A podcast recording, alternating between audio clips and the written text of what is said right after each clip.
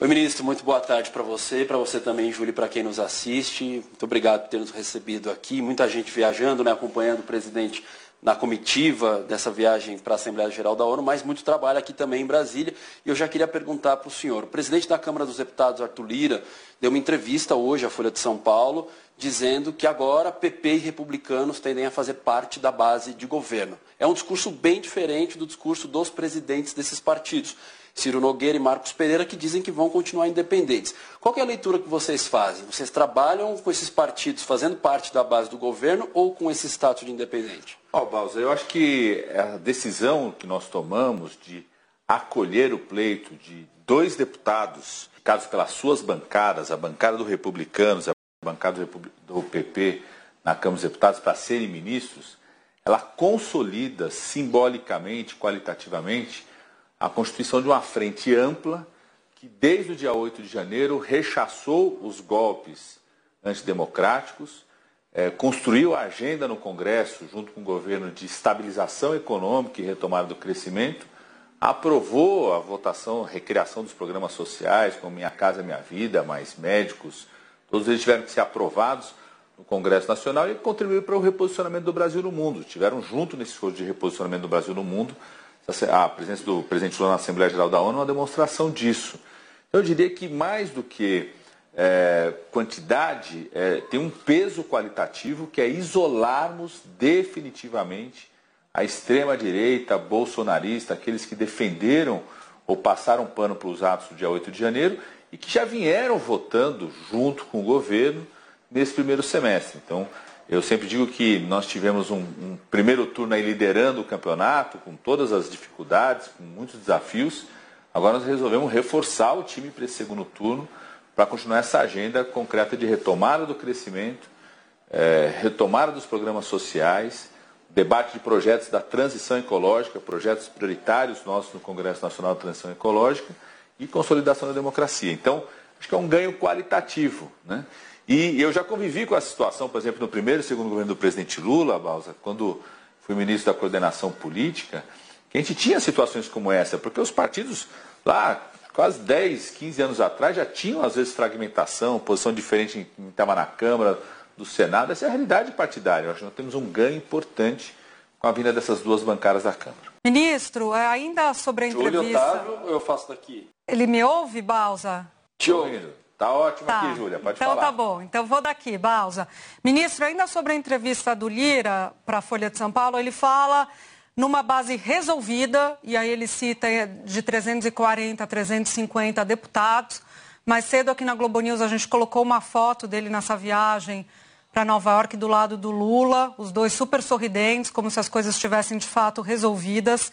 E aí ele fala um pouquinho mais para frente na entrevista que ele vai ter uma conversa com Lula para esses dias e ele dá a entender que essa conversa é para resolver a Caixa Econômica Federal. Ele diz que a Caixa faz parte do acordo com os partidos e aí o jornalista pergunta: é porteira fechada, com as 12 vice-presidências incluídas?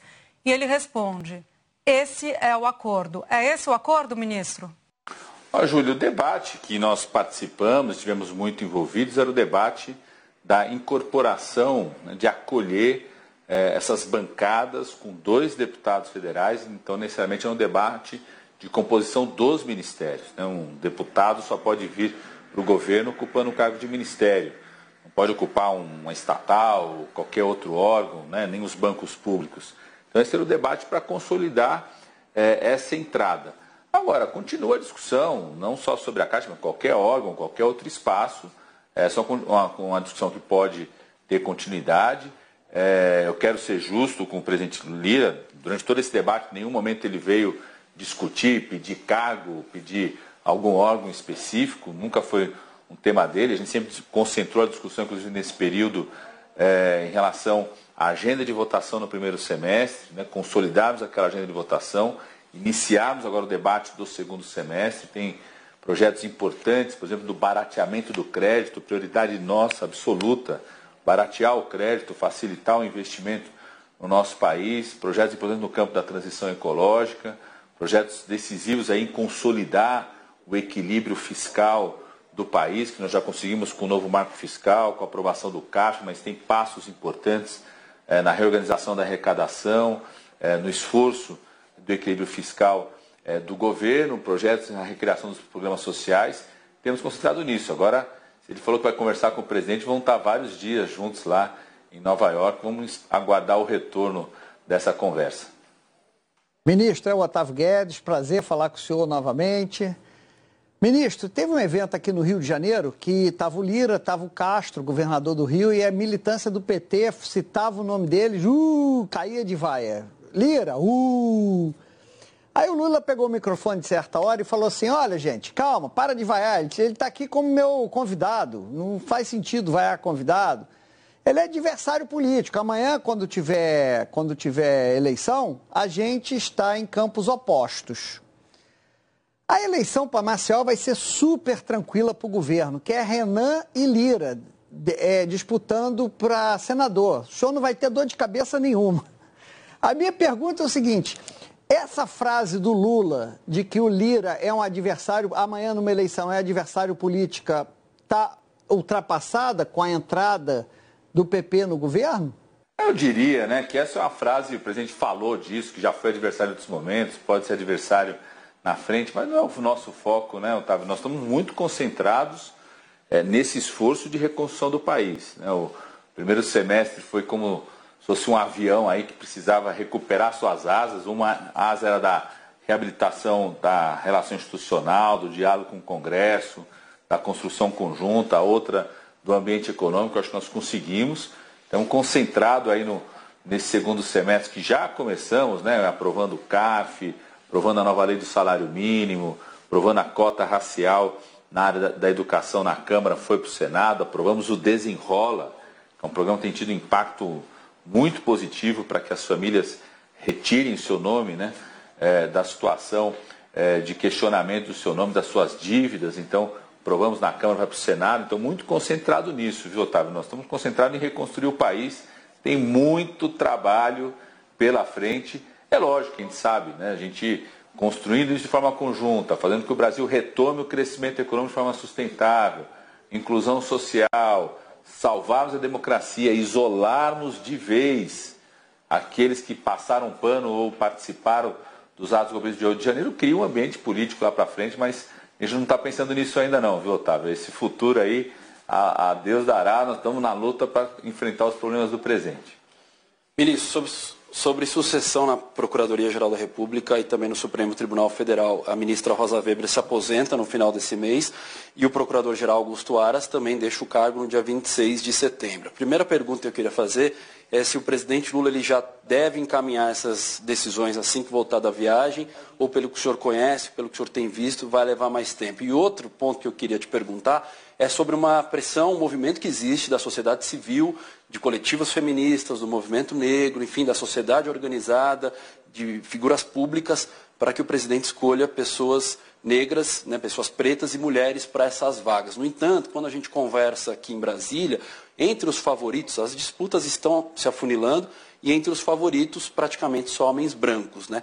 Como é que o senhor vê isso? É um governo do PT, Partido dos Trabalhadores, a gente sabe que entre os trabalhadores pretos, mulheres e, negros são maioria. No entanto, tudo indica que não vai ser esse caminho que o presidente vai seguir. Qual que é o impacto dessa decisão para o senhor? Oh, Balsa, primeiro eu acho legítimo a sociedade, qualquer movimento poder reivindicar, propor, é, solicitar indicações de mulheres, de negros para qualquer posição, inclusive para a Suprema Corte. Eu acho absolutamente legítimo isso. Agora, é aquele tipo de cargo que não, não é uma eleição, né? não tem uma eleição ali, não é ficha de assinatura, não é movimento que define isso. É, um, é uma decisão muito pessoal do presidente da República, que foi eleito para isso. Um presidente que já mostrou que tem compromisso com a luta da população negra. Né? Acabamos de aprovar na Câmara a, a continuidade da, da, da, da, política de cotas de inclusão nas universidades, que foi com a criação do presidente Lula na época, foi contestado judicialmente na época, conseguimos derrubar qualquer contestação judicial, aprovamos a manutenção dessa política. A primeira lei do presidente Lula encaminhada ao Congresso Nacional neste governo foi a lei da igualdade salarial de homens e mulheres, que foi aprovada já na Câmara no Senado, a gente trabalhou muito para isso. Então, um presidente que tem compromisso com os negros, tem compromisso com a pauta das mulheres, vai, certamente nós vamos ser um governo de avanços para as mulheres, para a população negra. Agora, o processo de decisão é um, é um processo de decisão e o presidente ainda está ouvindo, discutindo no seu, no seu tempo, tanto em relação ao STF quanto à Procuradoria-Geral da República. O caso da PGR é um indicado, né, ou um indicada.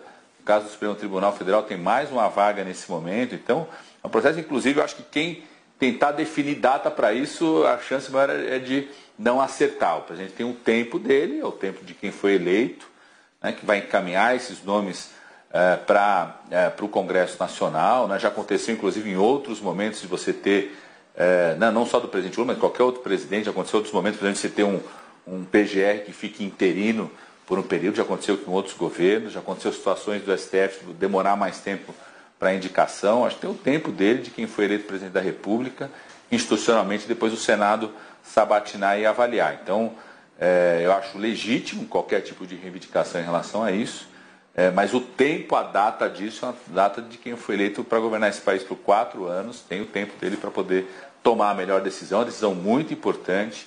Por isso eu acho que ele está ouvindo muito. O presidente Lula tem uma característica de ouvir muito. Né? Ele sempre fala que Deus deu dois ouvidos e uma boca para mais ouvir do que falar. Então está ouvindo muito segmentos, setores, consultando o seu processo interno, pessoal, de poder indicar esses nomes. E será que vai demorar que nem a reforma ministerial? Quero que o senhor me diga isso, mas queria perguntar também sobre esse desenho que, que estão falando, que seria um dos desenhos mais prováveis, né? Dino na, na, no STF ou Messias, mas ultimamente o nome de Dino mais citado. Então, abriria uma vaga no Ministério da Justiça que poderia, entre aspas, ter uma compensação, bem entre aspas, para as mulheres, com uma indicação de uma mulher para chefiar o Ministério da Justiça. O que, o senhor acha desse desenho? Ah, Julia, eu não vou falar de um desenho de especulação, né? Porque eu acho que são especulações que estão sendo feitas ainda, né? Eu acho que não tem nome favorito. É, tem um processo do presidente Lula de consultar, ouvir, construir é, obviamente, nesse processo de consulta, as pessoas acabam especulando isso na imprensa, que eu acho que é normal, é da, é da vida política, da vida aqui em Brasília. Mas o, o que eu posso dizer, viu, Júlia, qualquer pessoa que esteja apostando né, em data para definição disso, pode errar, como aconteceu, por exemplo, no processo de acolhimento dessas duas lideranças importantes, deputados que vieram para o governo, que consolidam, como eu falei, uma frente ampla no governo que isola de vez aqueles que apoiaram ou passaram pano diante dos golpes, né, dos atos golpistas do dia 8 de janeiro. Então, é, não vou especular em função né, de, de uma hipótese que ainda não está consolidada. Eu acho que quem fica especulando muito, né, é, acho que é normal, faz parte é, da nossa vida aqui em Brasília, mas às vezes tem muita chance de errar. O senhor, o senhor falou, desculpa, Otávio, só, só rapidinho aqui, o senhor falou que não colocaria, não, não apostaria em prazo, mas se fosse para colocar as fichas, dá para ficar entre os três ali, Bruno Dantas, Messias e Dino, coloca a ficha ali, distribui 30% um pouquinho mais em cada um desses nomes? Ah, não. É, inclusive quando o trem já começa a lista tríplice, esse papo de lista tríplice está meio ultrapassado. Lista tríplice, boa. então, é, tem... então para PGR não tem lista tríplice. Esse papo de lista tríplice está meio ultrapassado. Então, um processo muito é, próprio do presidente Lula de ouvir aí é, os nomes, conversar. Quero dizer para você, Júlio, acho que os três são ótimos nomes, acho que aparece não é à toa, né, pelo bom trabalho que o ministro Flávio Dino vem fazendo no Ministério da Justiça, em seu passado aí de juiz, uma pessoa muito qualificada, o ótimo trabalho que vem sendo feito pelo ministro Messias na Advocacia Geral da União, né, um quadro de carreira da Procuradoria, da Procuradoria Geral da Fazenda, e o ótimo trabalho que vem sendo feito pelo presidente do TCU, é, Bruno Dantas. Né? Acho que não é à toa que aparecem esses nomes, como aparecem outros também, homens, nomes de mulheres. Né? Eu acho que é absolutamente normal, mas é um processo de decisão muito pessoal do presidente Lula, ouvindo muita gente. Acho que ele vai acabar ouvindo muita gente lá em Nova York também. Quem sabe vem de lá nessas conversas também mais sugestões. Mas só quer dizer, né, aquela coisa de quem é escolado nisso aqui, de que estabelecer data tem grande chance de errar. Agora, ministro, essa brincadeira que o senhor faz de lista tríplice me leva a crer que no caso da PGR, então, deve ser um nome que não está na lista tríplice. Não, não, não parto disso. Agora, é, aquela, aquela avaliação né, que já aconteceu em outros governos anteriores, de indicar é, diretamente quem vem da lista tríplice, não é mais uma regra. Isso o presidente Lula, inclusive, durante todo o processo eleitoral já falou sobre isso. Não só ele, mas vários especialistas, membros que acompanham é, o trabalho do Ministério Público também têm defendido isso como tese, inclusive, né, de que você não tem que obrigatoriamente acatar nomes que estão na lista TRIPS. É mais uma temporada de especulações e os repórteres aqui de Brasília ficam loucos atrás de informação tentando entender os cenários. Ministro, eu queria Mas é bom para o trabalho de vocês também, faz parte, faz parte. Faz parte. Não, Ministro, queria político... agradecer muito aqui a entrevista e já devolvo aí para vocês, Júlia. Só finalizar aqui, ministro, que político adora dizer que isso é coisa de jornalista, mas a gente só fala porque vocês estão falando pra gente. Mas, ó. então, por isso a, que a gente traz. O diagnóstico, o nosso diagnóstico. Eu, eu, eu, eu, eu acho, acho que tem uma, tem, uma, tem uma cooperação mútua, é verdade, viu, Julia? Isso é coisa, faz parte aqui do mundo político é, de, de Brasília, a gente está tá acostumado a isso. Mas não, o, o diagnóstico, o Padilha, ele dá entrevista com médico. Desculpa, Padilha, tá procurando. Qual a sua especialização médica? Saúde pública. Saúde pública. Eu sou infectologista. Eu sou infectologista. Infectologista. Eu sou, não, eu sou, eu sou infectologista. Eu sou infectologista. Eu mexo com bactéria vírus. Tá certo. Eu tá sou, certo. sou, infectologista, viu? Sou infectologista e também sou, sou doutor em, sal, em, sal, em planejamento de saúde, saúde pública. pública. Né? Não, porque o ministro, você pergunta assim, ministro, já posso beber? O paciente, calma, uma coisa de cada vez. Você já melhorou aqui, já tomou. Vamos com calma. Então ele dá entrevista de médico, já percebi isso. Tem que chamar o Alckmin, que o Alckmin como anestesista é processo frio. permanente de... Otávio, aqui a gente faz um verdadeiro programa de reabilitação das relações institucionais. É um rehab das relações institucionais aqui no país. Tá certo. Obrigada, viu, ministro? Obrigada, Balsa. Bom trabalho para o senhor aí.